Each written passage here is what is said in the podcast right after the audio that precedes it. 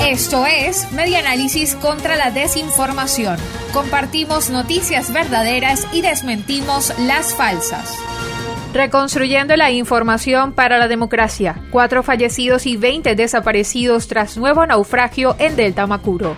Un nuevo naufragio se registró en aguas venezolanas, esta vez en áreas marítimas del estado Delta Amacuro, donde habría naufragado una embarcación tipo Peñero el pasado viernes.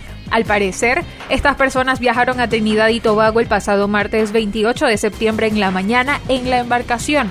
Sin embargo, el naufragio se produjo cuando intentaron regresar al país.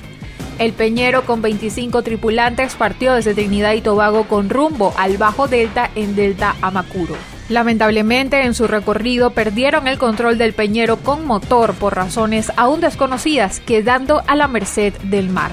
Este nuevo accidente se produce casi un mes después del naufragio en La Tortuga, donde pereció Marieli Beatriz Chacón Marroquín y dos semanas después del naufragio de una embarcación con 21 tripulantes en la isla de La Orchila, donde afortunadamente no se reportaron pérdidas humanas, según reseña el impulso.com. Esto fue Media Análisis contra la Desinformación. Síguenos en nuestras redes sociales, en Twitter e Instagram en arroba medianálisis y nuestra página web medianálisis.org.